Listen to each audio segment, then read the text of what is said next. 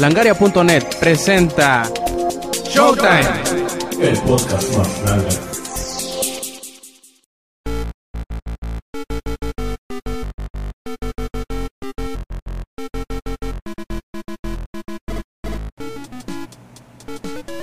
Hola y bienvenidos a la edición 107 de Showtime Po- ¿107? Bueno, digamos que sí, 107 de Showtime Podcast. Este quien escuchan es Roberto Sainz o Rob Sainz en Twitter. Y junto conmigo están todos los demás, bueno, casi todos los demás participantes de Showtime Podcast. Y los vamos a dar la bienvenida en el orden en el que están en la lista. Eddie, ¿qué onda? ¿Cómo andas? Pues ahorita ando enfermo. Buenos días. Ando tardes, perdón. Este. ah, amanecí enfermo. ¿Cómo puede ser posible? Bueno, nada más es tos. Usualmente despierto con tos, tos, fiebre, gripa, eh, vómito, diarrea, todo en un mismo, pero ahorita afortunadamente nada fue tos. Este. Y ahorita este, a todo queda con la Comic Con. Ahorita las noticias están frescas de la Comic Con y más al rato les platico qué onda. Perfecto, también por ahí tenemos al Inge y a su chamaco. ¿Cómo están? Muy bien, todos los días aprendiendo alemán y ruso y otros idiomas que no entiendo, pero aprendiéndolos día con día. Muchas gracias. Todo aquí listo. También por ahí tenemos a Dimu. ¿Qué onda? ¿Cómo estás?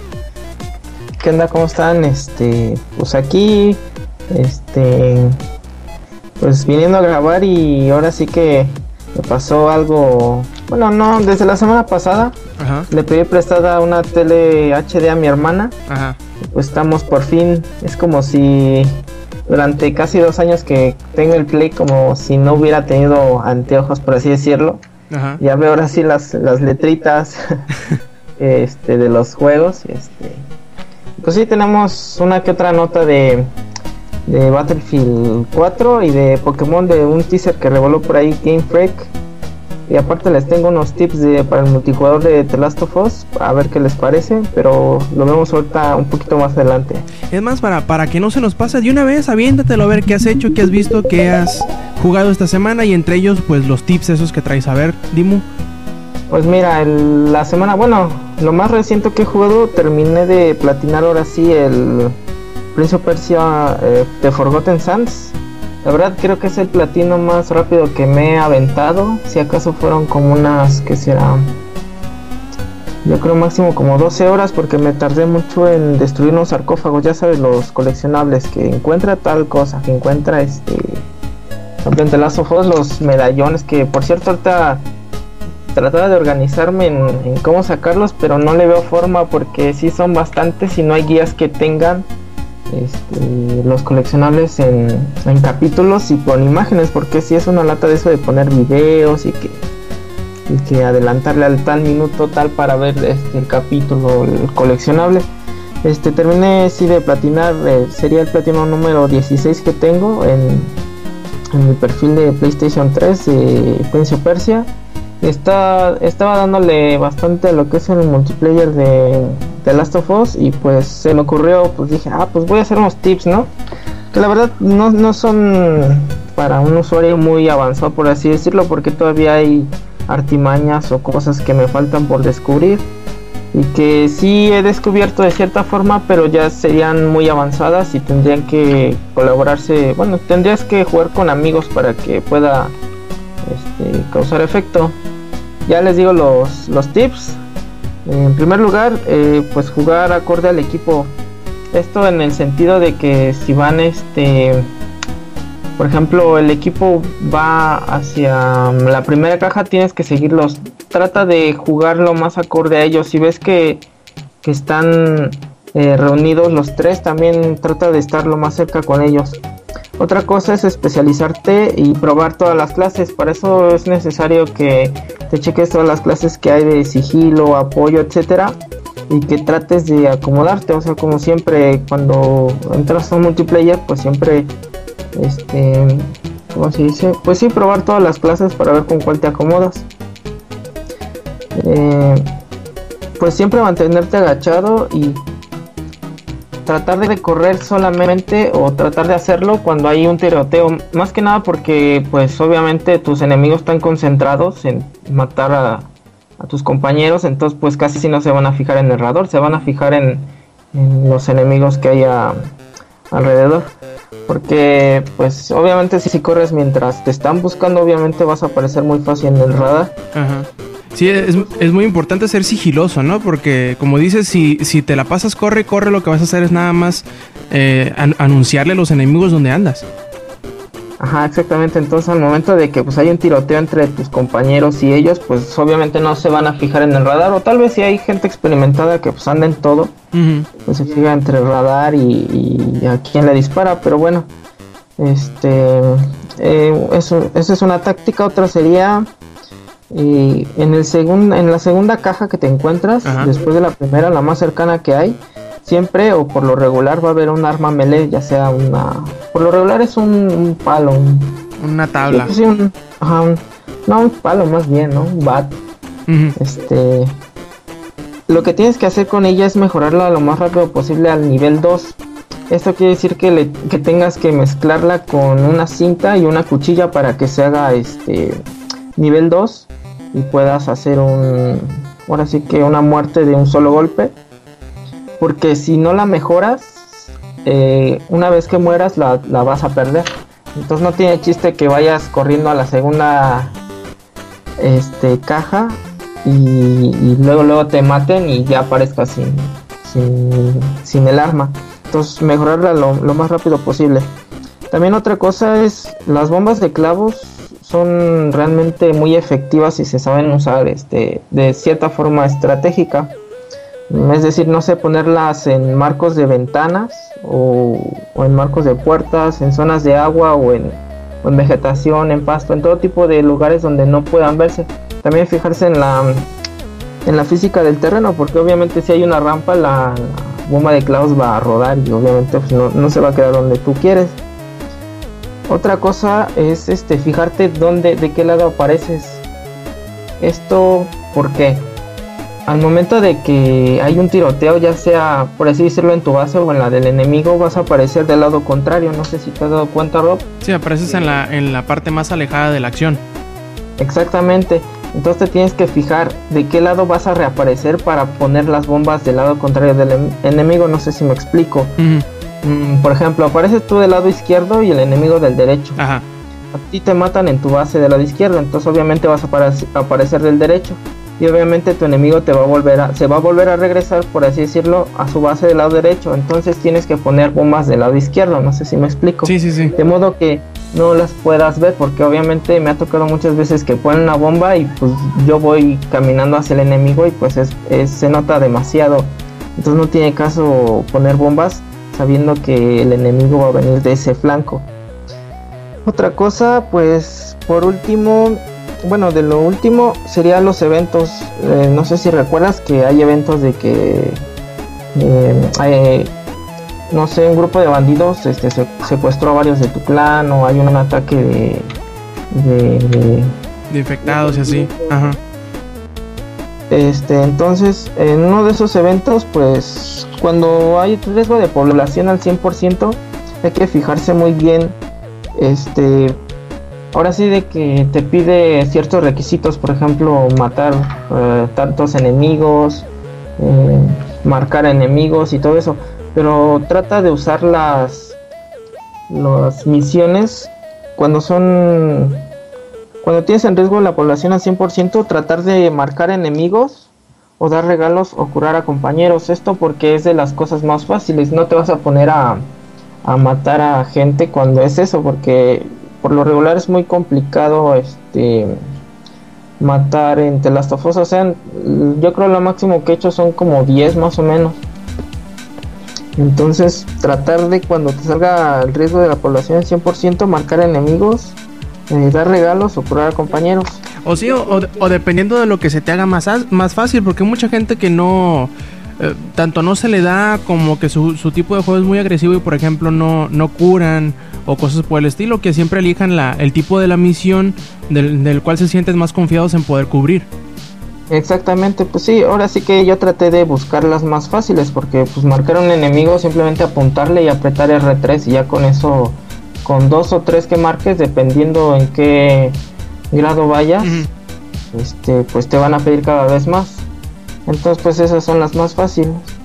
Y ya por último pues les recomiendo algunas especializaciones que sería peleador 2 que pues las obtienes este ya sea pues eh, agarrando las latitas de, de- de color azul. Y este de peleador 2 tiene efecto de como aumentar salud en cada golpe que das, o sea, cada golpe melee te va a aumentar un poco tu salud.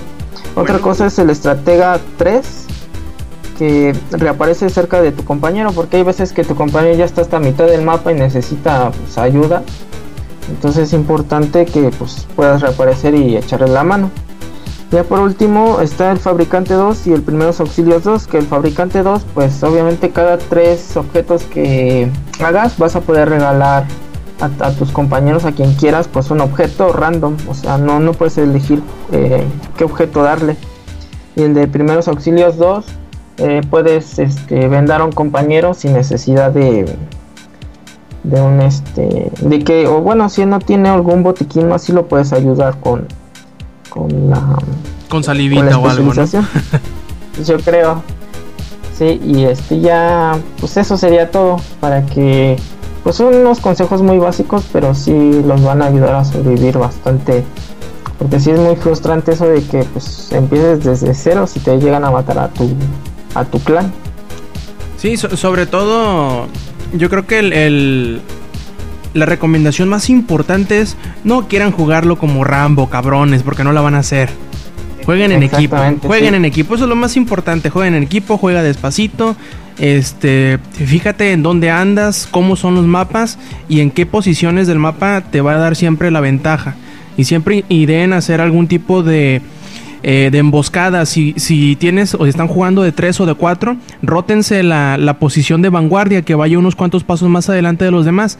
Así, si lo ven o lo disparan o llega uno por atrás, los demás podrán tomar eh, la iniciativa y poder revertir la pérdida que van a tener con uno. Ya si van de 2 o, o de 3 pegados a la vanguardia, es más fácil que los vayan a, a flanquear o algo por el estilo. Así que eh, es un juego muy estratégico, un juego muy... ¿cómo decirlo? Que te pone mucha presión porque te obliga a jugar despacito y a pensar las cosas como las vas a hacer. Sobre todo, nunca te metas sí. en una situación en donde te veas eh, en la inferioridad numérica, porque siempre te van a ganar. Así es. Muy bien, entonces también por ahí tenemos al Inge. ¿Qué pasó, Inge? Dinos, ¿cuántos, cuántos has derrochado en las Steam Sales? Ay, pues me volví loco, la verdad. De hecho, si han escuchado esa canción que dice Y los muchachos del bar la llamaban loca. Así, hace cuenta que están describiendo el ingenierillo. Este, bueno, de, de inicio nada más, este, gracias a Dios, gracias a Dios. Nada más decidí eh, meterle 50 dólares a mi Steam Wallet. Y ya cuando estaba a punto de terminar, los vendí todas las tarjetitas que, que había sacado y alcancé a juntar otros 7, 8 dólares. Nada más de vender puras tarjetitas. Por eso, señores y señores, usen el Steam Marketplace. Es muy bueno como para vender cosas que no quieren a gordos que no son como yo. Para los que dicen que jugar no, no te da nada bueno, ¿ah? Me dicen que no te da nada. Bueno, yo saqué como 8 dólares de eso, pero bueno, este eh, tampoco era como para decir, ¡ah, ja, ja, idiotas! Renuncio a mi trabajo, voy a vender tarjetitas. Pues no, ¿verdad? compraste Pero los es- pañales, ¿no? Sí, sí, de, ah, ya saqué para los pañales. Eh, lo, digamos, el pequeño detalle de eso es de que nada más te dan este eh, crédito de Steam. Después te sirve para jugar más juegos. Entonces, bueno, ok, es, una parte de ello. Eh, por otra parte, yo les decía, es que me volví loco, loco, porque aparte de comprar el Steam, el Season Pass de Borderlands 2, también este compré, ahí les va, nada más, les voy a platicar un poquito. Compré a los perritos durmientes, que por cierto es un juego que me sorprendió mucho, ¿eh? Creo que es este, eh, bueno, según entiendo es como el sucesor espiritual de True Crime 2. Es casi, es casi, casi True Crime 3, cabrón. Eh, a mí me gustó mucho el setting, me gustó mucho eh, Hong Kong. están las zonas de- del centro están muy iluminadas. La, el tianguis de los chinos, que no sé cómo les digan ellos, tianguis, este, o igual y se dice igual, ¿verdad? Pero no, no, no sabemos. Este, está muy bien, está muy tranquilo. El subir a través de una mafia es algo que ya lo hemos jugado muchas veces, pero de alguna forma se siente fresco con esto de que sabes Kung Fu y la chingada. Entonces, yo la verdad sí me sorprendió mucho, me agradó, me agradó el juego. eh, este eh, también fue, pues todos son en barata. Eh, Deadlight ahorita lo estuve probando también, todo se ve muy bien. Se ve muy tranquilo, tuve algunos problemillas de sonido, pero fuera de eso está, está muy bueno. Eh, este también uno que se llama Reus, no sé si alguien conozca ese. Ah, sí, ¿nadie es, ha escuchado es- ese? No sé si manejas o eres un como un dios, ¿no? Que vas y destruye chingaderas así como que en 2D. ¿Es ese? Es, es en 2D donde tienes control de tres gigantes. Ah, sí, pero sí es ese. Ajá. Entonces, no es tan, tan destructivo, es más bien eh, a partir de usar los gigantes. Ajá. Los gigantes tienen ciertos tipos de poderes y sí es en un mundo que puedes girar como una rueda así, este, hacia un lado y hacia el otro, pero en la superficie tú vas llevando a tus gigantes para que el de roca vaya creando un desierto, el simio que es como de los bosques crea así bosques y, y ponga frutas y la chingada y todo eso, y eh, otro es el cangrejo que ese es el que hace los océanos, Ah. todo relacionado así con, con todo eso, entonces este es un, está muy muy bonito el juego, de hecho tiene una, unos gráficos que me agradaron bastante y eh, puedes hacer zoom hacia las aldeas porque se supone que conforme vas creando este tipo de, de medios ambientes en donde sean habitables, la- las aldeas empiezan a florecer y empiezan a surgir y es tu objetivo tratar de que crezcan lo más que se pueda o que florezcan lo más que se pueda. Está muy bueno también. O sea, es como es como un Black and White entonces, más o menos. Es parecido, fíjate, me recordó mucho a Black and White, nada más de que ahí el pequeño detalle es de que Black and, Black and White es el, el- la estrella, digamos, o el protagonista, o gran parte de, de lo que era Black and White, era el gigante o tu mascota que tenías, Ajá. que era un simio, una vaca, un tigre. Este, tu mascota en sí eh, era, digamos, de que el protagonista, porque era una inteligencia artificial y estaba muy bien armada esa pinche inteligencia artificial. Entonces también armada estaba de que tú podías enseñarle después de jugar mucho a que ella solita se diera cuenta de que había poco grano en, en los almacenes, así de trigo y todo eso. Entonces solita la mascota sin que tú le tuvieras que decir nada, ya iba, este, agarraba de los campos el grano y lo aventaba para que los aldeanos no tuvieran que tardar en, en llevar ese alimento a, a los almacenes y cosas de ese tipo. Entonces, eh, eh, a pesar de eso, sí me recordó mucho Black and White, au- aunque es en 3DS. Este, de Lionhead Studios, los mismos que sacaron los de Fable. Eh, pero eh, este, digamos que es nada más, así que nada que ver con guerra, que el otro era más, más que ver con guerra. Y también nada que ver con este religión, porque el otro también era muy importante la religión. Este, bueno, además de ese también eh, el Max Payne 3, que ah, Max Payne 3 está muy bueno y aunque sea do Brasil do Nascimento, yo lo haría. Aunque sea así, sigue siendo Max Payne y eso se los está diciendo eh, alguien con experiencia en Max Payne 1 y Max Payne 2 con, justo cuando salieron. Eh, sí no tiene el mismo, la misma sensación de Nueva Jersey, el- el- la sensación de un juego muy oscuro. Este, sobre todo por el ambiente en el que se lleva a cabo. Pero aún así está muy chico. Pero yo creo yo creo que compensa, ¿no, Inja? Eh, eh, Claro, eh, lo que pasa es que trae nuevas cosas y es más, hasta cierto sentido le da la historia. El hecho de por qué él se tuvo que ir para allá. Y no nada más eso, yo me quedé pensando, ¿por qué tuvo que ser Brasil, cabrón? ¿Por qué no, no sé, este, México? Bueno, México no, ¿verdad? nadie quiere hacer nada aquí. Este, eh, no sé, algún otro tipo u otro lugar en Estados Unidos o algo así, me quedo. Lo que pasa es que precisamente eh, Brasil o el concepto que se tiene de las favelas, de la corrupción, de todo eso, es el único o de los pocos settings en el cual Max Payne podría matar cientos y cientos de hombres, güey, y, y no habría tanto pedo, ¿sí me entienden? Que ese es el chiste de Max Payne, o sea, desde Max Payne uno matabas más de 600 enemigos. Y te digas, ay, como un solo cabrón va a estar mate mate, cabrón.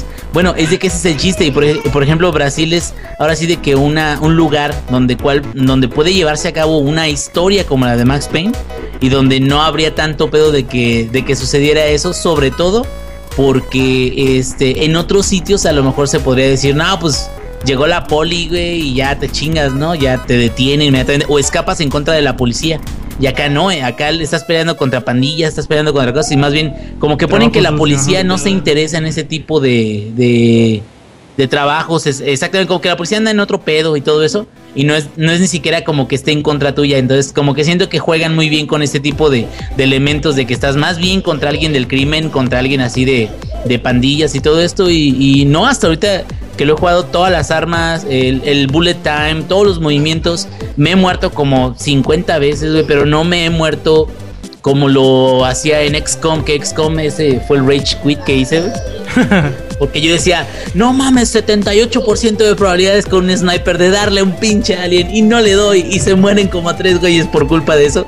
Y, acá en Max Payne te mueres, pero te quedas, pues me morí por pendejo, cabrón. O sea, me, acerqué demasiado o, o, debía haberme cubierto más o cosas así. Y superas eso y es un poquito como lo que sienten los que juegan Dark Souls. Que es precisamente, es difícil, pero tú mismo puedes lograr derrotar eso. Y sabes que es tu culpa cuando no lo logras. Entonces, este es una experiencia muy, muy agradable. Y yo se lo recomiendo mucho a los que a los que no la hayan jugado está muy bien y de hecho estaba en 10 dólares, ¿no? Ahorita no sé en cuánto esté, la verdad. Sí, yo, lo que me refería, Inge, era que eh, en su momento cuando salió, cuando en 2009, 2010, no me acuerdo, que, que, la gente se estaba quejando en que ya no era el mismo sentimiento como de film noir que tenía el primero, o sea, de que era muy oscuro y que la chingada. Ah, en 2012 aquí me dice el, Eddie. Eh, y yo creo, al menos, lo jugué muy poco, lo jugué más o menos como hasta donde sales del estadio de. ¿Qué era? ¿Fútbol? ¿Béisbol? No me acuerdo. ¿Qué, sales del estadio? Ya sabrás qué parte es. Fútbol. Y Ah, sí, cierto, será fútbol. Y te das cuenta que lo, lo que lo que tenían los primeros juegos en, estética oscura, este lo tiene en historia. Y dices, ah, no mames, qué, qué putada de vida tiene el, pinche Max. Y, y, es así, a mí se me hace como que compensa en ese sentido, en que no es tan oscuro, en el que ya ves que en los primeros dos era casi casi puro color negro con, gris. Pues este ya es más colorido, pero el, la tonalidad de la historia sí está mucho más jodida. No, no, y, fíjate que una de las cosas que a lo mejor hacen pensar, y es, digamos, de lo bueno o malo que, viene, y digo bueno o malo por, ahorita lo, lo, aclaro, pero una de las cosas que a lo mejor pueden hacer pensar que este Max Payne no sigue tanto la línea de lo que eran los primeros dos, es de que ya no hay cómics que te cuenten la historia, sino que ya la historia ya la cuentan a base de cinemáticas. Entonces, como te la cuentan a base de cinemáticas, ya no se acuerda la gente de que en un momento del gameplay tú estabas avanzando por un lado y de repente se te aparecía una pantalla. Te quitaban el control y la pantalla tenía imágenes de cómic que iban eh, eh, diciendo los diálogos y lo que estaba sucediendo. Y ahorita es con cinemáticas. Lo bueno de las cinemáticas es que se ven muy chingonas, cuentan muy bien la historia. Lo malo es de que hay algunas que te quitan el control hasta por 40-45 segundos. Entonces sí está medio cabrón porque si sientes un cambio muy fuerte entre las escenas de acción que botas y te tienen bien tenso y de repente una cinemática de 45 segundos, pues sí como que te saca un poquito de onda, pero no son malas para nada y yo creo que esa es una de las partes que más bien se adaptó ahora a un sistema nuevo de contar la historia. Y, yo digo que, que hasta cierto punto no es un punto el que te puedas quejar mucho porque si algo sabe hacer Rockstar es hacer cinemáticas, actuación de voz, guiones muy muy bien elaborados y es lo que es lo que pusieron. Dijeron, no, pues bueno, vamos a hacer el gameplay de, Max Payne, pero vamos a ponerle cosas que sabemos hacer. ¿Y qué sabemos hacer? Contar una buena historia, tener buenos diálogos, personajes muy bien hechos y actuaciones de voz increíbles. Y eso es lo que tiene. Así que para mí, en lo personal, que sí, también pues jugué los primeros dos, es una. Eh, es algo muy bueno, algo. Uh, pues. Sí, pues hasta Remedy, güey. Los de Remedy dijeron, no, ¿saben qué? Ahora sí que nos quitamos el sombrero porque ellos ya ya no participaron en eso, pero pero dijeron no tenemos ninguna queja de cómo desarrolló Rockstar eh, Max Payne y eso que, que era digamos su bebé, ahora sí que de, de Remedy. Entonces por eso este yo yo creo que está muy bien hecho. No he terminado la verdad la, la, la campaña ahorita ya ya voy donde ya Max es pelón. Este, y pues ahí va poco a poquito, pero sí se ve como una historia muy oscura y al final de cuentas Max va a matar a medio Brasil y yo voy a estar muy contento por ello. Perfecto. Y por ahí va llegando David, que pensábamos que no le íbamos a tener en este programa, pero pues bueno, ahí está David. Dicen que la fue a hacer de, mandadero, a traer la comida. Y pues bueno, ¿qué onda David? ¿Qué has hecho? ¿Qué has visto? ¿Qué has jugado esta semana? ¿Qué onda? Saludos a todos. Pues, pues sí, acabamos de comer ya en lleno y pues esta semana me la pasé jugando más en mi nuevo PS Vita. Me lo compré la semana pasada que me fui, como tú dices, a Gringolandia, allá a la tierra gringa. Y pues ahora, por ahora no me ha, como se dice, defraudado. He estado jugando Gravity eh, Rush, también el Uncharted, PlayStation All Stars, un poco de todo y está muy padre para tenerlo así en la mano. Correcto, y pues bueno, también nos hizo falta por último Eddie, que ahí lo dejamos relegado con todo y su enfermedad. ¿Qué pasó Eddie? ¿Qué has visto? ¿Qué has jugado? ¿Qué has hecho? ¿Cómo, cómo, ¿Qué te pareció la Comic Con de este año? eh, ahorita sobreviviendo, estaba, me estaba dando un ataque de, de este, ahorita escupí dos trozos de, de pulmón. este, no, ah, bueno, aparte de eso, eso lo voy a dejar ahorita un poquito hasta el último. También este me este me atraparon las, las ofertas de Steam. Ahí este compré Borderlands 2, que ah, preguntan a ingenierillo qué pinche lata dio el juego para poderse jugar. Pero ahí, alabado sea ingenierillo por socorrerme. ¡Uh! Y ya este, corrió todo bien chido y yo acá jugando así los primeros minutos, acá este, cuando le quitan el, el ojo a este, ¿cómo se llama? Claptrap. Claptrap, ajá. Ajá, cuando le quitan el ojo y así estoy enfrentándome, enfrentándome contra los estos monstruos como yetis. Este, bully- los repente- bully monks. Ándale. De repente, ¡pum! se apaga mi computadora. Y yo así de, no mames, no le cayó refresco, ¿qué fue? Y cuando la toco está caliente. Yo así de, ah, no mames. Este, sí, este, pequeño detalle, se calentó mi, mi, mi lap por tratar de correr este Borderlands 2 y ahorita este necesito eh, comprar un ventilador con calidad de urgencia. Yo no lo he jugado porque sí este no no, no quiero que vuelva a pasar, ¿no? Pero ahorita sí es el único juego con el que ha este se ha esforzado de más la mi lap. Y Pues sí, está, ahí lo tengo todavía este en reserva. También compré este Mark of the Ninja. Que wow, está muy, muy bueno. chido. Está muy chingón. Ya sé por qué tienes tantas horas en ese juego. Este, sí, está, está muy chido. También este. Ah, ese día fue muy interesante porque estaba de. En Steam venden juegos de Star Wars y que me meto a ver. Y está Battlefront 2 y Star Wars Jedi Knight to Jedi Outcast. Y así de no mames. Y ese mismo día estaban en descuento. Y así de wow. El destino quería que los comprara. Ya los compré. Digo, no tiene ya multiplayer, ¿no? Ya ni hay una pinche mosca ahí, ahí, ahí en los servidores. Este, pero. Pero, ay, los conseguí barato. Y ahora sí, ya, este. Esta semana fue la Comic Con. Empezó la Comic Con. Y más que nada, el viernes empezaron los rumores de que. Este, iba. Warner Brother- Brothers iba a este, estar este, anunciando nuevas películas. Porque se supone que hasta el 2016-17 iba a llegar nada más una película que iba a ser este. ¿Cómo se llama? Este, la Liga de la Justicia. Y ya, dijeron que ya, eso iba a ser. O sea, después de El Hombre de Acero ya no iba a haber nada hasta la Liga de la Justicia. Y pues iba a dejar este. Casi una muy por seco año, ¿no? a DC en la comparación de Marvel, dos. que hasta el 2000. que hasta el 2019 tienen películas programadas. Una. Sí, casi una por año. Thor. Sí, de hecho sí, bueno, hoy, de este, de, perdón, eh, hoy, este año hay creo que cuatro. Este es Iron Man, eh, Wolverine, Thor y Capitán América. Bueno, Capitán América es hasta el, creo que el próximo año. Este, y dijo DC Comics, Nel, papá, y que se sube este Zack Snyder, director de Hombre de Acero, y confirmó ah, Superman Batman para el 2015 como secuela directa de Man of, Man of Steel, de la que salió recientemente. Este, Pero ¿quién va a ser Batman, güey? ¿Quién va a ser Batman? Es la pregunta, porque ya este, igual este, el guionista dijo que este Batman de Christian Bale y de este, ¿cómo se llama? Nolan, Ajá, Christopher este, Nolan. toma lugar en otro universo. Toma lugar en otro universo, o sea que este Wayne no, ahora sí que este güey no va a ser Wayne en la nueva película. Sí, porque se- es obvio, ¿no? Que cómo el Batman de la, de la trilogía de Nolan se va a, a pegar un tú por tú con, con el Superman de Snyder. Es imposible. Porque Sí, sí, está sí, muy exacto. chavo. Ah, este, lo que tengo entendido es que va a ser este como el Caballero de la Noche regresa, ¿no? De las películas, ajá, que dicen que va a ser este algo así. Más o menos. Anciano, güey. No necesariamente, sino que va, va a estar bien Ajá. cabrón el Batman. También este dijo Marvel, ah sí, puto. Ah sí, pues este también ahí les va que la secuela de Avengers ya la confirmaron, pero no va ahora el enemigo no va a ser este, obviamente con el título luego se ve que no va a ser este Thanos. Thanos parece que ser que lo mandaron hasta la tercera ¿Mande? Lo mandaron a la perga. Lo mandaron a la verga, quién sabe hasta dónde lo mandaron al pobre Thanos. Y la película este, se va a llamar este, ma- eh, Avengers, eh, The Age of Ultron.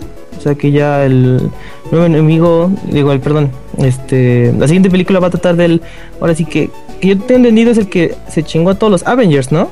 Este Ultron. Pues ahí sí te la quedo debiendo. No soy muy, a- muy acá. Sí, ah, ok.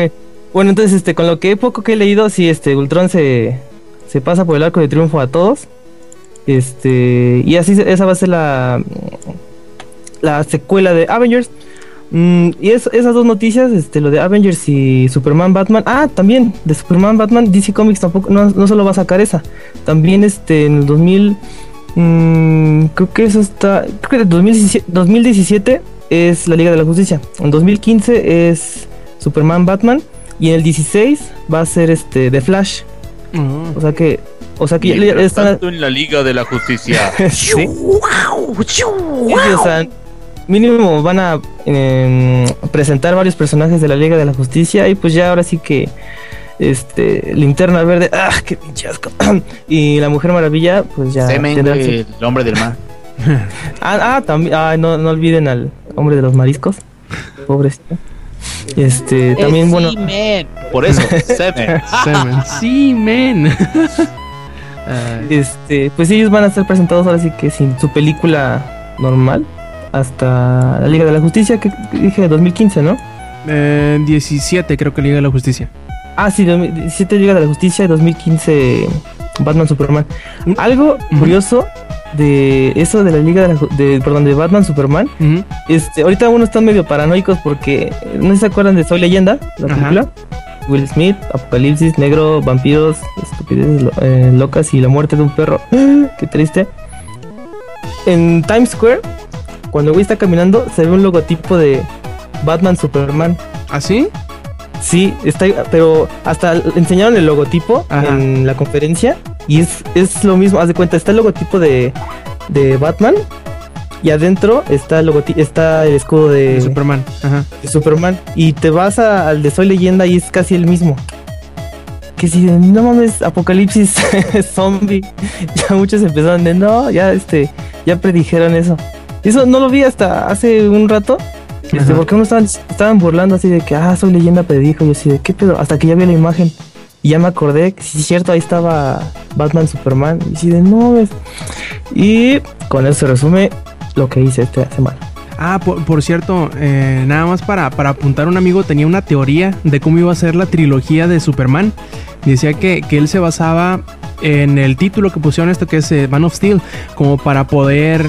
eh, en eso basaba su teoría, ¿no? De que iban a ser tres, tres películas, iba a ser esta Man of Steel, luego iba a ser Superman y por último Man of Future. En, en la siguiente, que sería la de Superman tal cual, el enemigo sería Lex Luthor y en el, en el otro, que es el Man of Future, sería Brainiac.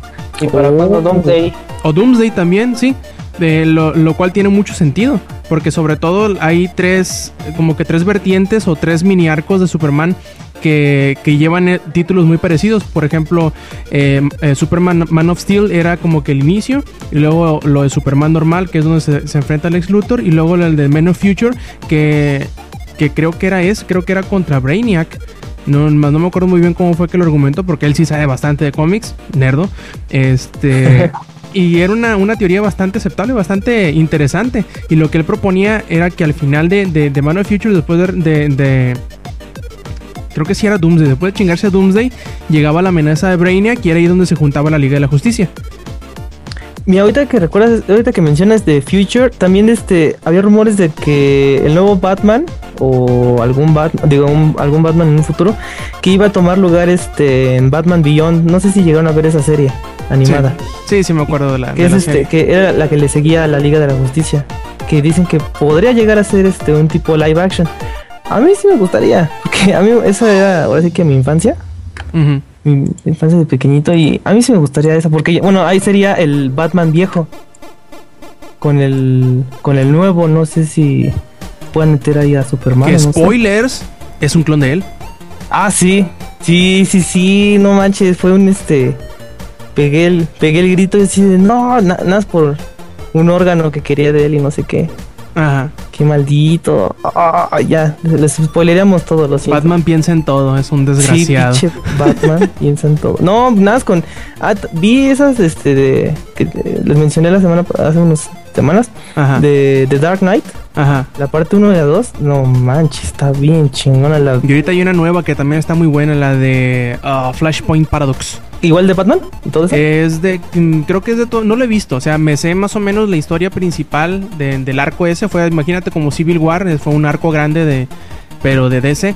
Eh, y creo que se trata de todos juntos porque la historia principal se trata de que el enemigo de Flash, que no me acuerdo quién chingado es, eh, logra hacer que Flash eh, se quede como que en la como que en la región fantasma y viaje a una realidad alterna en donde este Flash no obtiene los poderes y todo está cambiado. Oh, Y de eso se trata esa película. la voy a investigar. Porque sí me, es que a mí me gusta demasiado DC Comics. Me gusta más que pinches Iron Man, esas madres. Uy, sí, uy, sí. A mí me gustaba Iron Man antes de que Güey, fuera. pero no. las películas de DC siempre han sido un asco, excepto de, de algunas, pero la mayoría de las de películas de. DC, no mames, Daredevil, cabrón. No mames, un chico de fails. Bueno, en fin. No eh, nos metamos en películas. Bueno, en fin, ahora sigue lo mío. Yo en la semana, eh, bueno, hace, empecé hace como dos semanas en que descubrí que to Me estaba en, en Netflix y le, le entré. Y pues la había dejado pendiente desde hace muchos años esa serie y por fin la retomé. Me gusta bastante. Me gusta mucho esas series en donde te, te ponen el reto, ¿no? El que dice, a ver si puedes descubrir qué está pasando o quién es el culpable o qué pedo antes de que salga el resultado en la tele. Eh, y lo cual me gusta mucho, me gusta, me gusta ese reto, ¿no? También este comencé a jugar Assassin's Creed 3, ahí lo tenía pendiente, bueno, no lo tenía ahí porque me lo prestaron, pero lo tenía así como que pendiente para jugar y por fin le, le entré, me está agradando bastante, aunque tiene los mismos errores de todos los Assassin's Creed, que es quitarte quitarte el control eh, muy seguido por muy poquito tiempo y que parece que no tiene sentido el por qué te lo quitan, pero bueno, eh, son cosas ya intrínsecas de la, de la franquicia y que sé que debo esperar en todos los juegos. Em, también hay varias cosillas que medio me están desagradando, algunas cosas del control, pero yo creo que terminará eh, siendo agradable la, la historia, espero, espero. Al menos ya es un protagonista distinto, yo ya me estaba cansando un poquito de, de Ezio con los anteriores, con Revelations no pude, lo dejé al puro inicio, Brotherhood me gustó mucho y Assassin's Creed 2 también me gustó bastante. Creo que ya hacía falta que hubiera un nuevo protagonista y se me hace a mí en lo personal que, que para que hayan cambiado el, el protagonista nuevamente para el 4 tan rápido va a terminar siendo algo bueno. Pero en fin, también empecé a leer, le- terminé de leer este el primer tomo de Mistborn que se llama The Final Empire y empecé con eh, Festín de Cuervos que es el libro 4 de Canción de Hielo y Fuego o como muchos lo conocen de Juego de Tronos. Eh, me está gustando bastante este inicio, muy rápido, las primeras 200 páginas se me fueron como agua y aunque sí se nota que, que están que Martin después de todo el despedorre que hizo con el tercer libro empezó desde abajo despacito volviendo a plantear cómo estaba todo porque pues bueno digamos que se resetea prácticamente muchas de las cosas que habíamos visto en los primeros tres libros al final del tercero. Así que eh, si llevan la serie televisiva de Game of Thrones al, día más o menos sabrán de qué me estoy a qué me estoy refiriendo. Y sobre todo que hay otra mitad del libro que todavía no conocemos que pues yo creo que hasta por allá de abril o mayo de 2014 sabremos qué pedo con la cuarta temporada y por último, aquí un jueguito que es gratuito eh, para los teléfonos, que si ahí lo pueden echar un ojo, yo creo que lo van a disfrutar mucho, se llama Deep Dungeons of Doom. Y bueno, es un como un roguelike así bien extraño, que, que es como más de, eh, de reflejos que de cualquier otra cosa. Échenle un ojo, es gratuito, yo creo que está tanto para Android como para iOS, yo lo bajé en Android. Y pues ahí nos dicen qué tal, si les gustó o si no, se llama Deep Dungeons of Doom y está bastante bueno. Y bueno, muy bien chavos, hay que pasar a las notas antes de que se nos acabe el tiempo. Y primero que nada vamos a preguntarle al Inge, ¿qué onda con State of Decay? ¿Cómo que qué onda o qué? Ah, traigo una nota de eso. Este sí. State of Decay es eh, un jueguillo para todos aquellos que no lo conocen, un juego de eh, zombies y de un apocalipsis zombie en, el mundo. Entonces, este juego ah, actualmente solamente está para los de Xbox Arcade, me parece. Eh, el punto es de que es un juego muy raro porque a pesar de no ser un blockbuster o, algo así como Left 4 Dead o Resident Evil, que ya no es de zombies, ya es nada más de mutantes, que negritos que bailan samba. Este sí, sí, eh, este Set of Decay es muy bueno porque realmente se enfoca más que en los zombies, se enfoca más en la sobrevivencia y eh, este incluso eh, es un MMO. Es, tiene capacidad de muchísimos jugadores y te pone en un lugar en el cual tú puedes incluso ocupar alguno de los edificios en los cuales este, hayas vencido, digamos, a, tus enemigos y todo eso, a los zombies y todo eso, y puedes fortificar esos lugares eh, para ahí tener, digamos, tu base y tu centro de operaciones y seguir avanzando. La noticia es de que este juego, que es de una desarrolladora que se llama eh, Laboratorios No Vivos, o sea, Undead Labs, está confirmado salir para computadora, para PC, ¡ah! y va a ser parte del programa del acceso temprano de Steam. El programa de acceso temprano de Steam es cuando los juegos no están todavía listos, pero ya los quieren revisar eh, vamos a darle chance a ciertos usuarios de que puedan usarlo, ¿no? O puedan probarlo. Y en el acceso temprano de Steam, lo que van a hacer es permitir que se juegue, eh, o bueno, los que hayan comprado también, permitir que se juegue State of Decay, pero nada más va a tener opción de manejarlo por controller. Así de un control externo de Xbox o ya sea de, de PlayStation, pero conectado a la computadora. Y ya cuando ya esté su fecha de lanzamiento ya final, en esa fecha ahí es donde ya se va a, este, a tener también soporte para teclado y mouse. Entonces, ¿cómo ven ustedes muchachos que va a salir esto para PC? A mí se me hace interesante sobre todo, no sé cuándo vaya a salir, ¿no? Pero que exclusivas que anteriormente, con hace algunos años, hace unos 2-3 años, que veíamos que Microsoft lo sostenía la exclusividad muy celosamente hasta por un año o hasta más. Ahora los estamos viendo al mes o al mes y medio. También pasó con Mónaco, si mal no recuerdo, en que salió en Xbox 360, en Xbox Live, eh, en, una, en una fecha preestablecida y como las 2-3 semanas ya estaba en Steam. Y me, llama mucho la atención que, que, los desarrolladores estén quejando un poquito de Microsoft en ese sentido. A lo mejor no les da la promoción adecuada, el soporte adecuado que prometieron al hacer el contrato. Y por ello mismo ellos están como que recurriendo a otros canales de una, de una forma más, más temprana que lo que estaban haciendo anteriormente. Sí, ahí nos dice Eddie que con FES, precisamente con FES salió un problema muy muy grave.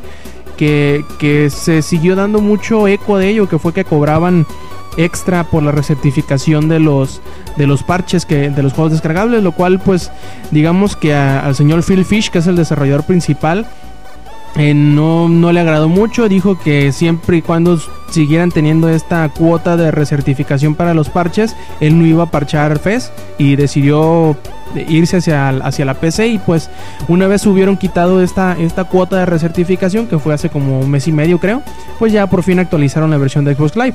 Em, a mí se me hace chistoso eso de que los... No sé si sea alguna cláusula que estén agregando o que les estén exigiendo los desarrolladores a Microsoft o simplemente que a Microsoft les está valiendo verga, eh, el que los están dejando ir tan rápidamente a otras eh, plataformas cuando antes no sucedía así, por ejemplo con... Ah, con Braid, creo que duró como un año exclusivo. También con el Limbo, también con cuál otro juego. Eh, con Castle Crashers creo que también duró como año y medio la, exclusividad. Y, y, pues ahora se están revirtiendo estos papeles muy rápidamente. Eh, pues a ver cómo, cómo pues repercute este tipo de panorama ya en las, en las siguientes generaciones que creo que se va a poner muy interesante porque parece que ahora todo el mundo quiere tener a los indies de su lado. No digo que sea algo malo, sino que ahora son más eh, predominantes que lo que eran hace un par de años. PlayStation 4 que en su actual, en su presentación, ¿a cuántos juegos indie presentó? Como 15, ¿no? Sí, tuvo como, como 4 ahí en el escenario y mencionó como unos 10 más o menos, unos 10 más. Sí, ahí tuvo eso, eso, ahí, este, ahora sí que si no quieren con Microsoft, venga, chepa acá, yo los, yo los acobijo. Bane, le dijeron. Bane. eh, bueno, también por ahí eh, traigo una nota bastante interesante. Ya, ya ven que hemos, durante los últimos dos años, creo, o de menos un año y medio, hemos estado escuchando mucho, pero mucho de Kickstarter y sus eh, campañas de, crowd, de crowdsourcing para, pues, recaudar fondos y desarrollar juegos que de otra manera eh, serían imposibles, ¿no? También hemos visto que además de, de juegos eh, pues digamos independientes o de estudios que no, no se les es no les es muy fácil el recopilar dinero o el juntarse con un publisher pues también hay estudios grandes que le han que le han metido mucho a, esta, a estas campañas de Kickstarter. Por ejemplo, tenemos por ahí a Double Fine, tenemos por ahí también a Lord British, eh, que, si no lo conocen es el Richard Garriott. Y también por ahí tenemos a los muchachos estos de In Exile, que si no los conocen son como que los... Eh, los arrejuntados o los que, los que se salieron de los de estudios grandes como Black Isle Entertainment, eh, que hicieron juegos bastante buenos, por ejemplo, los RPGs de, creo que era los de Asheron's Call o eran los de um, ah, uno de esos RPGs viejitos que eran bien buenos. Ahorita se me fue el título porque siempre los, confundo. El chiste es que estos señores eh, se dieron a la tarea de revivir Wasteland. e hicieron una campaña Kickstarter el año pasado que terminó, digamos que bastante bien, casi con el triple de lo que pedían, con muchas de las metas extendidas, o más bien dicho, con todas las metas extendidas alcanzadas, lo cual pues obviamente terminaron siendo un proyecto mucho más grande de lo que ellos esperaban al principio, de lo que ellos proyectaban. Y asegura el, el- el fundador de InXile, eh, que se llama, ahorita les tengo el nombre, se me fue. Em, eh, Brian Fargo dice él que, que desgraciadamente como el juego es más grande de lo que ellos pensaban la fecha de lanzamiento no pudieron alcanzarla no pudieron hacer el juego completo para cuando ellos querían obviamente pues por todas estas cosas extra que, que se estuvieron añadiendo. Eh, cosa que se me hace chistoso porque también sucedió algo parecido con los de Double Fine. Eh, hace como unas 2-3 semanas en donde dijeron y como que el juego se nos hizo demasiado grande vamos a ocupar más tiempo y no nada más más tiempo sino que más dinero y ellos pues idearon una una campaña de distribución que les permitiría, además de tener la mitad del juego ya en el mercado, que, que la gente lo pudiera jugar, también les iba a permitir obtener esa, esa suma de dinero que les hacía falta sin necesitar eh, recurrir nuevamente a Kickstarter ni pedirle dinero a nadie más, sino que simplemente sería el resultado de las ventas del juego. A mí se me hace curioso porque aunque ya hemos visto muchos juegos pequeños que se han publicado y que se han desarrollado exitosamente, de los cuales pues obtuvieron dinero de Kickstarter, como por ejemplo este Space Command, creo que de, de para iOS salió de ahí. Hubieron, hay- han habido varios títulos que han salido, por ejemplo, por ahí también está Shadowrun Returns, que va a salir esta semana o la semana que entra, si mal no recuerdo. Y se me hace curioso porque como, como vimos que, que Double Fine estuvo pues digamos poniendo en un lugar muy alto Kickstarter como la, la, la solución o la alternativa al modelo normal de publishing y de financiamiento de los videojuegos, también estamos viendo cómo, cómo ahora eh, los, los desarrolladores que, que pues acudieron a esta nueva solución están, están teniendo que modificar sus, sus modelos o sus predicciones hacia los productos que están haciendo, eh, dependiendo de, la, de la ambición a la cual hayan terminado al final de, la recaudación de dinero en Kickstarter. Lo cual es bien interesante porque más que simplemente decir, uy, no, es que no nos alcanzó el tiempo, están siendo más eh, sinceros con su público, que obviamente al ser el público el que les da el dinero, tienen la obligación de rendirles cuentas, el decirles cómo va el desarrollo del juego y la razón del por qué sale más rápido o saldrá más tarde. Y se me hace que es un, avance muy significativo el saber que, que los desarrolladores están rindiendo cuentas a su público y no necesariamente al publisher, que es a quien le rendía las cuentas, y el publisher a su vez era el que tenía que que comunicarnos a nosotros, al público o a la prensa o a los consumidores, la razón del por qué, del por qué se estaba retrasando el juego, ¿no? Y siempre eran como que las mismas razones eh, preestablecidas, que si no es que ocupamos pulirlo más, ocupamos más esto, ocupamos más que lo otro. Y yo creo que es refrescante el saber que el mismo desarrollador, el mismo estudio, el mismo, las personas que están detrás del proyecto tal cual, sean los que den la cara y digan, oigan chavos, ¿saben qué? Eh, debido a todo el apoyo que nos dieron, debido a todo ese material que les prometimos que les íbamos a dar, pues obviamente el juego es más grande de lo que esperábamos y no lo podremos entregar a la fecha en la, en la que les prometimos. Y también, sobre todo, también lo que, lo que hicieron este, los de Double Fine, que también fue algo parecido, es decir, no, pues nos quedó grande el proyecto, nos hace falta tiempo, nos hace falta dinero, pero no les vamos a pedir más a ustedes, vamos a sacarlo en vez de un juego, sacaremos dos y con la mitad de este primer juego que saldrá, eh, armaremos el financiamiento que nos hizo falta para terminar el juego. Eh, yo creo que junto con la nota anterior esa de los, de los indies que se están cambiando rápidamente de plataformas, el apoyo que se está dando, este nuevo panorama de los videojuegos para la nueva generación, es algo bastante entretenido de ver porque son cosas distintas que no habíamos visto en años anteriores en generaciones pasadas. Y no sé, chavos, qué les, qué les dé a pensar esta, esta nota o esta, este modo de pensar ahora de los, de los desarrolladores eh, más pegados o más allegados a su comunidad, a su público meta y a su consumidor, que yo creo que es como siempre debió haber sido. No sé, Inge. Sí. No, es que digo, o sea, estás hablando muy bien y, y de hecho sí, el, el problema aquí con las desarrolladoras, todo eso es lo que yo comentaba en, en otra ocasión acerca del dinero.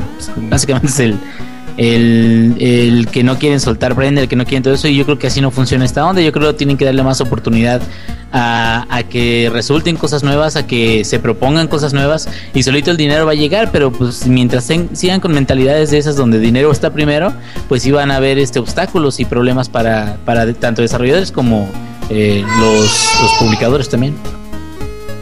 PlayStation 4 que este que habló de, que los de- este los desarrolladores, desarrolladores independientes podrían este publicar su juego de eh, como ellos quieran, ¿no? No sé si leíste algo, me acordé ahorita, ahorita- la estoy en- leyendo pero no pude leerla por completo.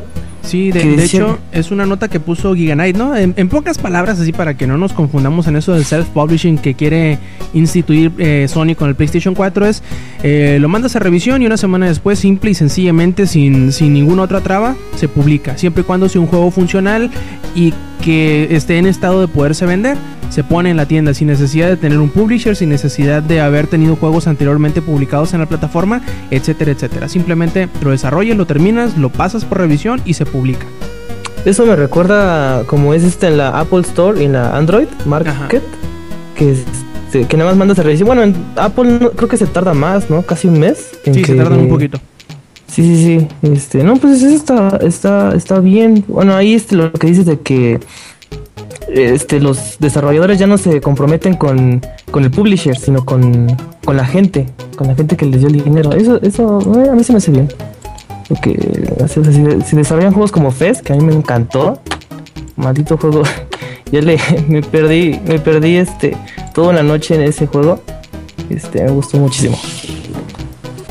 Y bien, Eddie, para que, para que veas que te queremos mucho y para que no para que no dejes de hablar, háblanos de Pikmin 3, ¿qué pasó con él? Ah, sí, este, bueno, Pikmin 3, este juego desarrollado exclusivamente para Wii U, uno de los pocos juegos que se va- van a ver la luz este año. Este, salió hace, mm, salió el 13 de julio en Japón. Lo raro de esto es que no fue un lanzamiento mundial, quién sabe qué pinche madre tiene en la cabeza esos cabrones, ese pinche Shigefumi Hi, no, puta madre, me conoce el nombre, ¿no? Este, no fue el lanzamiento mundial y pues nada más salió este el 13 de, julio pasado nada salió para Japón, pero con este lanzamiento se incrementaron las ventas del Wii U. Pikmin 3, bueno, además Pikmin 3 este fue el juego más vendido allá en el territorio del sol naciente, este con un total de 102 mil unidades, más de la mitad de las de lo que tenían en stock este para venderse y eh, incrementó las este, ventas del Wii U ah, haciéndolo al, ascendiéndolo al, lugar al segundo lugar en, en cuanto a consolas vendidas por arriba del Vita que eso no es muy alentador y este y por debajo el 3DS que igual el 3DS está vendiendo como pinche pan caliente por este ¿cómo se llama? Este Animal Crossing, Animal. Crossing, ajá. y también otro que se llama Yokai Watch. este, no, Shin eh, eh, Megami Tensei, que igual este Está bien sí, no bueno. acaba- también salió, ah, mira, salió el 16 de julio y pues ahorita eso este por eso igual no ah, el Wii U no es superó tanto al 3DS, igual el 3DS vende como pinche pan caliente. Y ojalá que esto signifique que este ahora sí que eh, software vende hardware. Ojalá y también este The Wonderful 101 pueda este, ayudar en ventas, que igual a mí me, está llamando mucho la atención ese juego. También viene este The Wind Waker. Ojalá y todos esos juegos este, incrementen, no sé, algo, por favor, del Wii. Ojalá y no sea otra, este, otra Dreamcast, por favor. Se lo ruego a, a no sé cuál, no sé qué Dios sí cumpla las cosas. Uno que no mande diluvios, por favor. Esos no. Este, y también una pequeña nota de Atlus, ¿no? Este, no sé si escucharon que Atlus eh, creo que está en bancarrota. Eh, no, la compañía madre que se llama Index Corporation. Ajá, y que rumores apuntan de que Nintendo quisiera comprar este este los, eh, los derechos para Shinigami Tensei y bueno, y todo eso y que Persona 5 llegara a es un pequeños rumores, todavía no, Mm. no hay nada confirmado, pero que este así Persona 5 llegaría a, a Wii U. Ojalá, y por al menos algunos juegos que lleguen, buenos juegos lleguen como exclusivos a Wii U, que es lo que necesita ahorita. Y lo, Porque lo que ocupa es que, saca, que salgan antes de que salgan las nuevas consolas. Ajá, es lo que este necesita. Ojalá y este anuncien las consolas hasta diciembre. Ojalá. Para que sí mínimo Mario eh, tenga algunas ventas. Porque igual dicen que eh, Mario va a llegar hasta diciembre. Nuevo juego de Mario. Pues ahí este. Ojalá. Esa pinche palabra la voy a tener todo el día en la cabeza. Ojalá.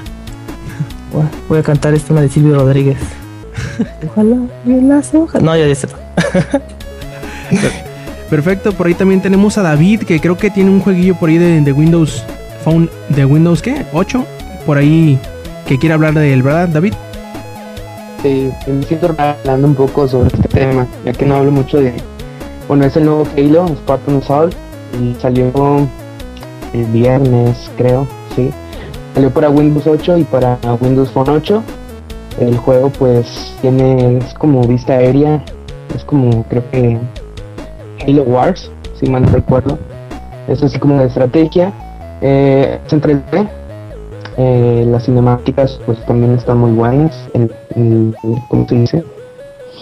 Mm, bueno, gráficamente pues se ve muy padre, muy fluido. Mm, y además cuenta con unas características de como inte- integración con Halo 4 que comparte experiencias, logros y entre otras cosas, también tablas de puntuajes y además, bueno, el, el juego está alrededor, en Windows 8 está alrededor de 80 pesos y en Windows Phone 8 está en 100 pesos. Lo curioso es que después de tantos años de Windows Phone, bueno, 3 si mal no recuerdo, puede ser el primer exclusivo que tienen en Windows, que es Halo Spartan Assault. Son exclusivos apenas en Windows, no, no se sabe si llega, llega a Android o a iOS. A mí se me hace raro, tú David, que, que a lo mejor es como estrategia, ¿no? Para que se venda primero en, en Windows 8, el que no hayan dicho nada si va a salir o no en la consola. A mí se me haría como que más natural que saliera ahí, pero está bien, eh, se entiende, ¿no? Microsoft quiere hacer que la gente eh, vaya sobre los, eh, teléfonos de Windows 8 y los compre y que...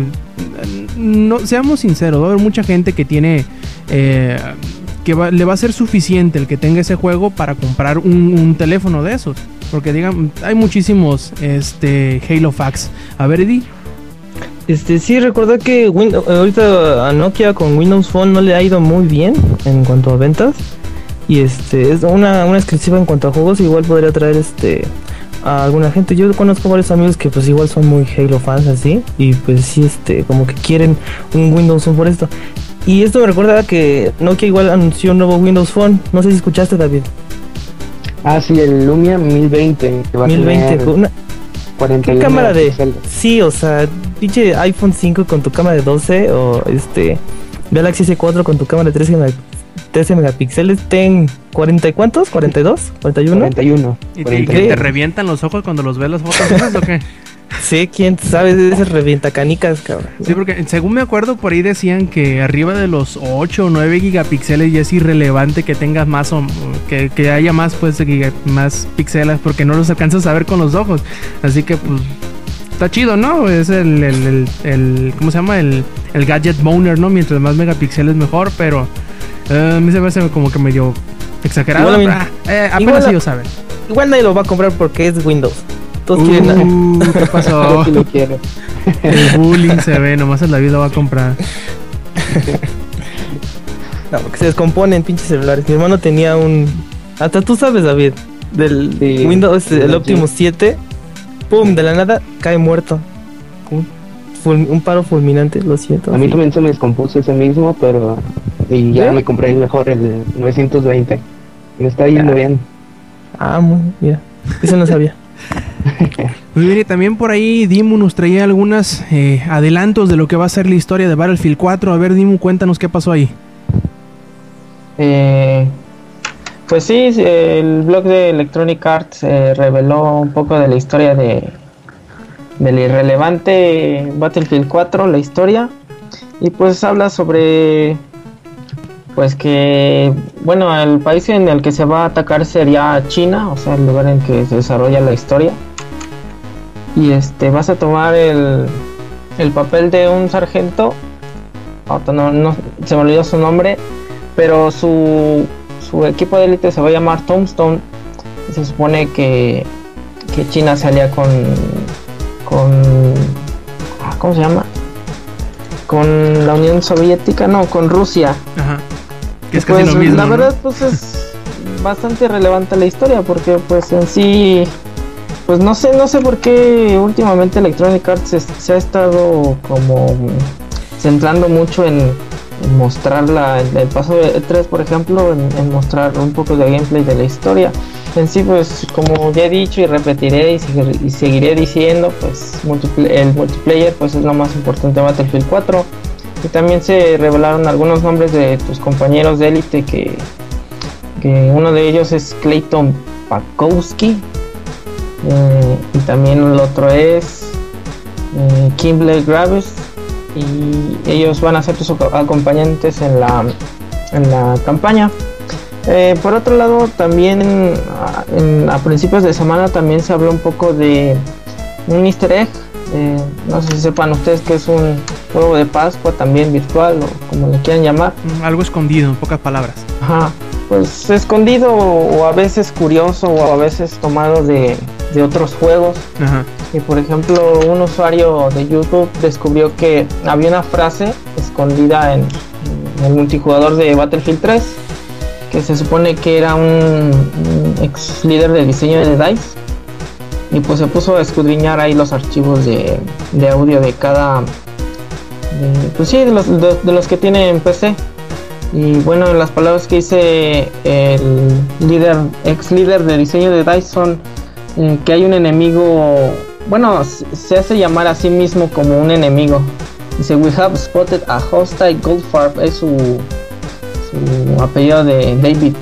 David Goldfarb entonces este pues es bastante curioso aparte pues es de los últimos este, easter egg porque se, ah, se han encontrado en cada expansión que ha salido se han encontrado bastantitos como por ejemplo los zapatos de Fate Ah, sí, ese es todo muy bueno. expansión de, de Afterman en una uno de los edificios más altos de bueno uno sí de, de la expansión de Aftermath un oso de nieve por ahí en un mapa de ¿cómo se llama esta última expansión, Endgame también en ese mismo mapa unas huellas de dinosaurio ves que Dice es bien fanático de, de, de los dinosaurios de hecho yo esperaba ver una especie de horda con dinosaurios pero bueno Por ahí un pterodáctilo también, ¿no? O algo así, una sombra de pterodáctilo. Ándale. Ándale, sí, también en, en el modo de Air Superiority, cuando juegas con puros jets, aparece un, sí, un pterodáctilo, un dinosaurio. Pero casi no lo notas como pues vas a bastante velocidad, pues tú crees que es un pájaro nada más ahí volando. Este otro egg que recuerdo ahí en Battlefield. eh, Había uno, a ver, déjame me acuerdo. Creo que había uno en donde como que adelantaban o hacían un teaser o algo así de, de- de los Battlefield futurísticos, ¿no?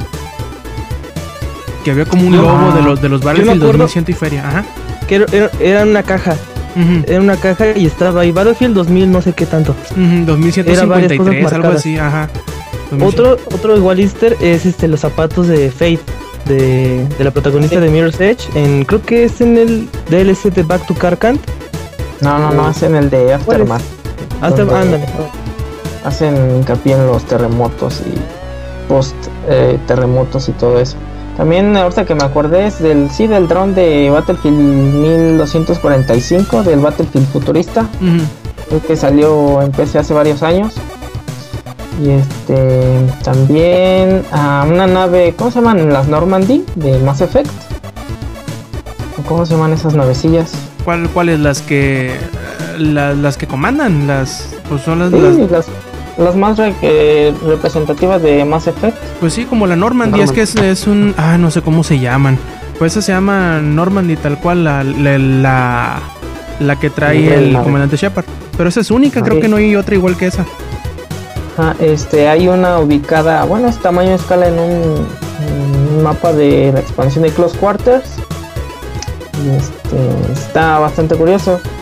Y bueno, ya, ya dejando un lado un poquito Battlefield, eh, quería comentarles que Game Freak, eh, la desarrolladora de Pokémon, este, mostró un nuevo un nuevo teaser acerca de un nuevo juego, pero pues la verdad es una silueta de un parece un caballo, un pony, no sé, un Pokémon extraño parecido a un Pokémon de la quinta generación que se llama Blitzle, que es un tipo un Pokémon tipo eléctrico este, y representativo de una cebra.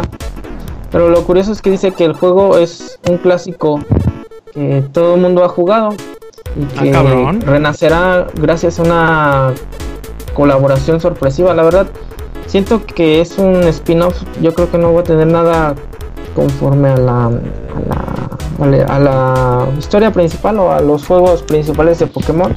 Pero siento que va a ser algo relacionado con, no sé, un juego de mesa tal vez, ajedrez. Ajedrez, por ejemplo.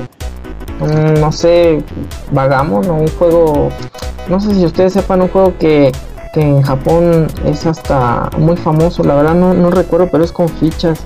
Ah, sí. Un rato no me acuerdo cómo se llama, pero sí sé de cuál hablas. Tal vez podría ser algo relacionado con, con un juego de mesa. La verdad no, no creo que sea un juego este El Mayong, ¿no? Ándale, Mayón. Ándales. Exactamente, sí, de hecho que por ahí este, escuché que hasta tienen escuelas de eso y Hasta Es manga muy y anime importante. tienen de eso. ajá, sí, es muy importante en, en- en Japón. Y este Casi y, tan pues, importante como la lotería aquí. no, no Casi. tanto. Bueno, y ya ahorita dejando de lado un poquito Game Freak, me gustaría, bueno, no sé ustedes, eh, a ver si me mencionaban algunos easter egg, volviendo otra vez con los easter egg, de algún otro juego que se les haga curioso, por ejemplo en Pokémon, que acabamos de hablar ahorita, por ejemplo, en cada, cada vez que apareces en una casa de, pues sí, en el pueblo inicial, siempre tienes una consola de Nintendo, por ejemplo en la primera versión salía un NES, un Super NES más bien, ya en la segunda generación apareció un Nintendo 64, en la tercera un GameCube y hasta el último un Wii. Pues obviamente en, estas XY va a salir un, Un Wii U. un Wii U, exactamente. Ajá. No sé si ustedes recuerden algún easter egg así curioso. Pues en, en el juego que yo he visto que tiene más easter eggs, eh, creo que es Borderlands 2. Tiene easter eggs a lo estúpido ese maldito juego. Tiene, por ejemplo, ahorita en la, en la última expansión, en la de Tiny Tina, yo me encontré con, con una de Dark Souls o Demon Souls, cualquiera de los dos. Me encontré con una de Juego de Tronos, me encontré con una de eh, en general de los juegos masivos en línea, uno de creo que de- es de Warcraft. Hay un montón de Sale de- Navi de Zelda, güey. Ah, Hay, much- hay muchas cosas, eso es nada más en la pura expansión esta, pero en todas las demás expansiones y durante el juego hay muchos easter eggs, no nada más menciones como estas que son como que referencias jocosas, pero sí hay tal cual, tal cual easter eggs de un montonal de juegos en, en Borderlands 2. Eh, prácticamente en cada giro de, de esquina que tengas sí te vas a encontrar con un easter egg. También Bayonetta, los anillos que luego Bayonetta recoge para cuando mata a los ángeles, Ajá. son este de Sonic. Están este pues es- son los anillos de Sonic. Es lo que hay este porque al principio fue publicado por Sega. Pues sí. Eh, Fue publicado por ellos, pues obviamente. ¿Tú, David, algún easter egg por ahí que tengas en la mente? Eh, pues había uno de, creo que salía, salía, ¿cómo se llaman? Mm, Es que no conozco el tema, pero los monstruos verdes de Minecraft, creo que salían en Borderlands también. Sí, y de hecho también dicen que hasta la, la el pico, o sea, la, la chingadera con la que quiebras piedras. Ah, sí. Y hay una parte que es donde te salen los, los creepers, esos de, de las chingaderitas verdes, que te da una, una cara de, de, de, este, de Minecraft para poderlo utilizar con tu personaje. Está bastante interesante y pues bueno, ahí les pedimos a, los demás, a todos nuestros escuchas, eh, que nos pongan en los comentarios o que nos digan mediante Twitter o en Facebook cuáles son los easter eggs más eh, curiosos que se han encontrado ustedes en sus en sus andadas de los videojuegos para ver si nosotros también las encontramos cuando jugamos. Eh, por último, chavos, alguna algún saludo que tengan por ahí pendiente que dar. Inge.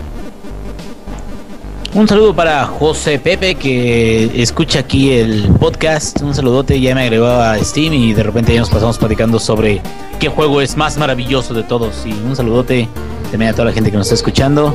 Y pues ahí nos vemos en la próxima edición, muchachotes. David. Eh, pues un saludo a Mauricio, a Trejo, a Nona y a varios de los que se juntan ahí en el multiplayer de Play 3.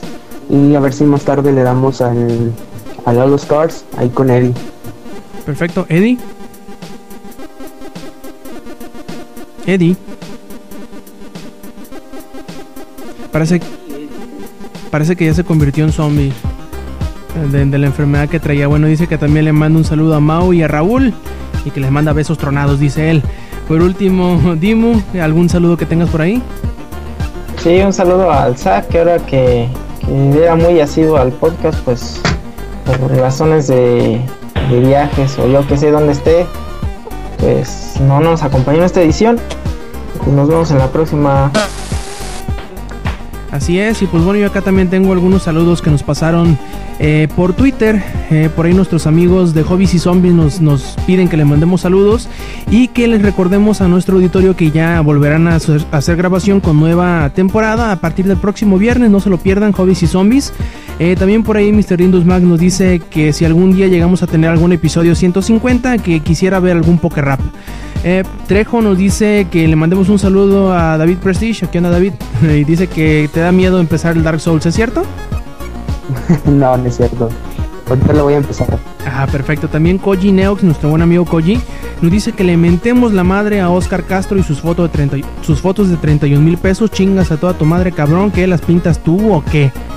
Ay, sí, para que termine tomándolas con las pinches patas el hijo de su pinche madre. Y sí, cabrón, no mames, o sea, 31 mil pesos, no chingues.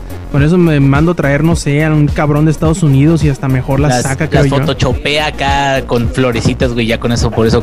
Cada flor cuestan 5 mil pesos, güey. Yo creo eso. sí, cabrón, no mames, está tan ex- exagerado eso. Y por último, el buen Hazard nos dice que quiere un saludo y que le, mienten, que le metemos la madre a Capcom por, sacar de, por sacarse de las nalgas al Ultra Street Fighter. Eh, pues, bueno, chinga tu madre Capcom, pero pues, bueno, yo estoy a favor del Street Fighter, del Ultra yo Street también. Fighter, porque pues, digamos que Por este tipo de contenido siempre tiene más, más gente, cosas nuevas. Eh, se rebalancean nuevos personajes y siempre le agrega como que nuevo morbo a los Evo el ver cómo se desempeñan estas nuevas actualizaciones y mejoras y que de eso viven los juegos de pelea, pero pues bueno, cada quien, ¿no? Yo sé que a la gente a quien le gusta el Street Fighter 4 está más que más que feliz de tener más personajes, más escenarios, eh, nuevos rebalanceos a su, a su juego preferido que sabemos que con ese maldito juego tienen para toda la vida. Por último, pues les agradecemos a todos ustedes que nos hayan escuchado y que sabemos que están esperando estas grabaciones aunque salgan un poquito tarde. Les recordamos que visiten langaria.net y que pues nos comenten ahí en las notas que se inscriban a los a las cuentas de las redes sociales de Langaria que estamos en twitter.com diagonal langaria y también en facebook.com diagonal langaria. Les recomendamos que escuchen los demás podcasts de langaria.net que son el podcast beta que sale los lunes y Comics Army que sale los miércoles. Por último, eh, les recordamos que nos recomienden con sus amigos y sus conocidos. Quién sabe, a lo mejor a más de alguno de ellos también comparte eh, sus gustos y a lo mejor también hasta su gusto por Showtime Podcast. Eh, por último, y por parte del ingenierillo, por parte de David, de Eddie y de Dimu, esto fue Showtime Podcast número 107. Este, este que escucharon fue Rob Sainz, Stay Metal.